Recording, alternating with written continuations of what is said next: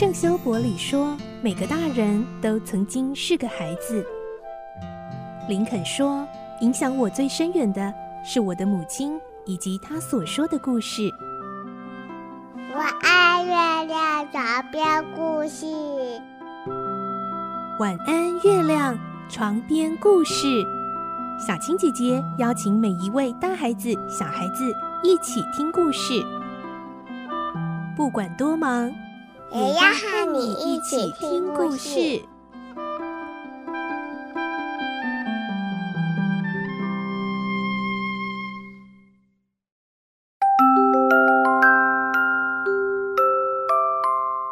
晚安，欢迎你和我们一起听故事。我是小青姐姐，我们继续来听罗平的大冒险的故事。今天是三十一集，我们会听到罗平和维克多一起进行的偷窃行动竟然失败了。可是其实这一切都在维克多的预计之中，因为他将要亲手逮捕罗平。来听今天的故事。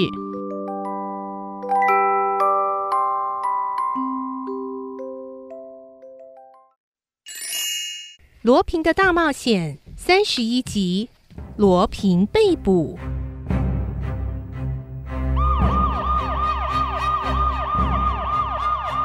布雷萨克叫手下去找安全器，发现它就装在保镖房间的天花板角落里。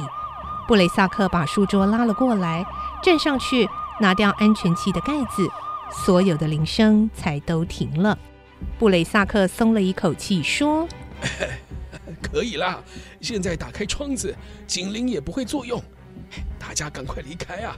维克多问：“你呢？”我要留下来，我一定要找到那个一千万法郎的纸包。不行，我们找了这么久都没有找到，而且时间也不够。警察一定会马上赶到。我相信撤走梯子的那个警察一定打电话联络警局了。哎。那个只是你的想象，梯子可能只是被风吹倒啊！我们没有时间争论这些，必须放弃一千万法郎，快逃吧！哈哈，是啊是啊，我们赶快离开这儿。公爵夫人拉着布雷萨克的手臂，布雷萨克也只好死心了。他正准备从窗口跳出去，却见到维克多站在原地不动。哎，阿比斯特，你快来啊！不。我要留下。哎，你在说什么？算了啦，我们还是赶快走。今天晚上没得手，下次还有机会啊。没有第二次机会了，我必须留下来。听到维克多的语气突然改变，布雷萨克愣了一下。啊？什么？你你究竟是谁呀？你？我是你新的手下马克思阿比斯特。哎，别骗我。你究竟是什么人？我想起一件事，等这件事情办好，再告诉你真相。维克多走向大门边的电话，拿起话筒：“喂，接线生吗？麻烦接巴黎警察局二四零零一。”哎，你在做什么？打电话给谁？不要说话。喂，队长吗？我现在在麦右街九十八之二号的住宅里，请快来，派两辆警车，四到五位警员，请艾德文刑警也一起来。大门没有锁，可以直接进来。维克多交代的很快，他用右手举起手枪，对准布雷萨克的胸口。布雷萨克跳向前，不要挣扎，罗平。维克多的声音透过话筒传到了队长耳中，队长紧张的在电话那头问：“喂喂，罗平，罗平在哪里？”他就站在我面前，请快来，我是维克多。他挂上电话，枪口指着布雷萨克的胸口，举起双手，然后对他的三名手下说：“面向墙壁站好，双手贴墙。”接着回头看着公爵夫人说。夫人，你坐在那边的椅子上，你吓到了吧？不过你现在可以充分享受恐怖感了。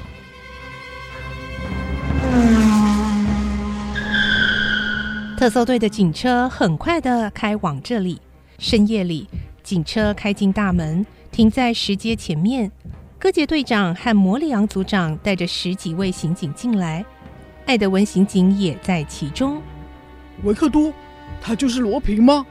是的，爱德华·布雷萨克是他的假名。嗯，那这个女人呢？她是罗平的情人，亚历山大·巴基列夫公爵夫人，就是我在电影院里看到的女人。哇，维克多，你真的立下大功了！莫里昂组长也激动地说：“ 维克多，你做得太好啦！”他们都握着维克多的手。嗯，你单枪匹马地逮捕了亚森·罗平，真令人惊讶。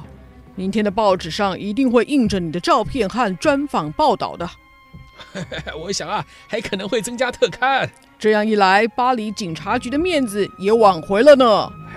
报纸啊，老是说什么警察局无能，诶，我们一有行动，巴黎市民就开始骂。你逮捕了亚森·罗平，挽回了我们的名誉，特别机动搜查队的名气会更加响亮的。哈哈，都是你的功劳啊！谢谢你，维克多。队长的声音几乎要哽咽了，也感动得几乎落泪。刑警将罗平用手铐铐住。艾德文刑警问：“呃，队长。”这个女人也要铐起来吗？维克多说：“不，等一下，艾德文。啊，队长，可否暂时把她交给我？你准备要做什么呢？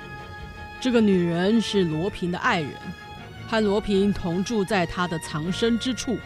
我知道那个地方，九十万法郎的国防债券就藏在那里。我想带这个女人过去找债券。好的，我明白了，一切仰仗你了。”那个地方还有罗平的手下，我想请艾德文刑警陪着我去。维克多和艾德文带着公爵夫人走出大门，叫住一辆车就离开了。队长一行人押解着罗平回到巴黎警局，把罗平关入上提拘留所的单人囚房，派人严密的监视，等候维克多回来。但是，一整天都没见到维克多的踪影，也没有电话。组长忧心忡忡：“哎，维克多出事啊？难道被罗平的手下抓到了？”组长不时的盯着门，望着电话，但维克多始终没有出现。隔天，报纸上有个篇幅很大的报道，不只是巴黎警局的人吓到了，全巴黎的市民也都为之震惊。报道的前文写着。以下报道全属事实。昨天，巴黎警局特搜队的维克多刑警所逮捕的亚森·罗平，现在被拘禁在上提拘留所。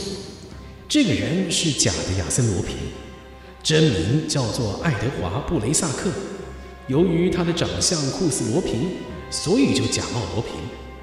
他到雷斯可家想偷九十万法郎的国防债券。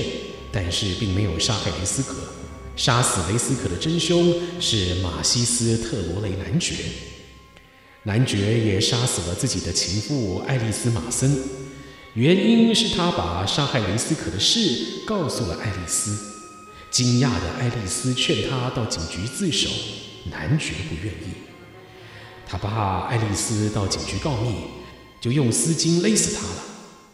什么时候下的手呢？就是维克多刑警带男爵到警局来的那一天，当时维克多借用了管理员房间的电话，要求附近警局派人来监视爱丽丝，但是电话响了五六分钟才打通。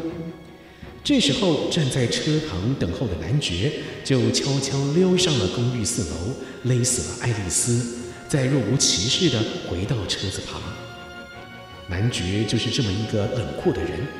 他在拘留所内受了五天的煎熬之后，身心俱疲，精神极度衰弱，冷酷的心已逐渐恢复人性。他非常后悔杀死了孤苦伶仃的雷斯可，还有自己深爱的爱丽丝。他躺在监狱冰冷的床上，夜夜失眠。唉，再坏的人啊，总是还有点天良。凶狠冷酷的男爵，他承受不了精神的折磨，选择自我了结生命，来向死去的爱丽丝以及雷斯可赎罪。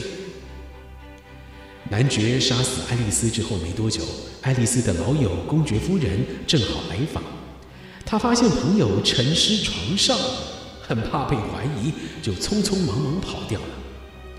男爵把抢来的债券藏在计程车的坐垫里，但没几天，这些债券又被偷了。偷走债券的是真正的亚森罗平。罗平从坐垫里面取出债券，放进了自己的名片。这张名片又被特搜队的刑警维克多拿了。名片现在还由巴黎警察局保留着。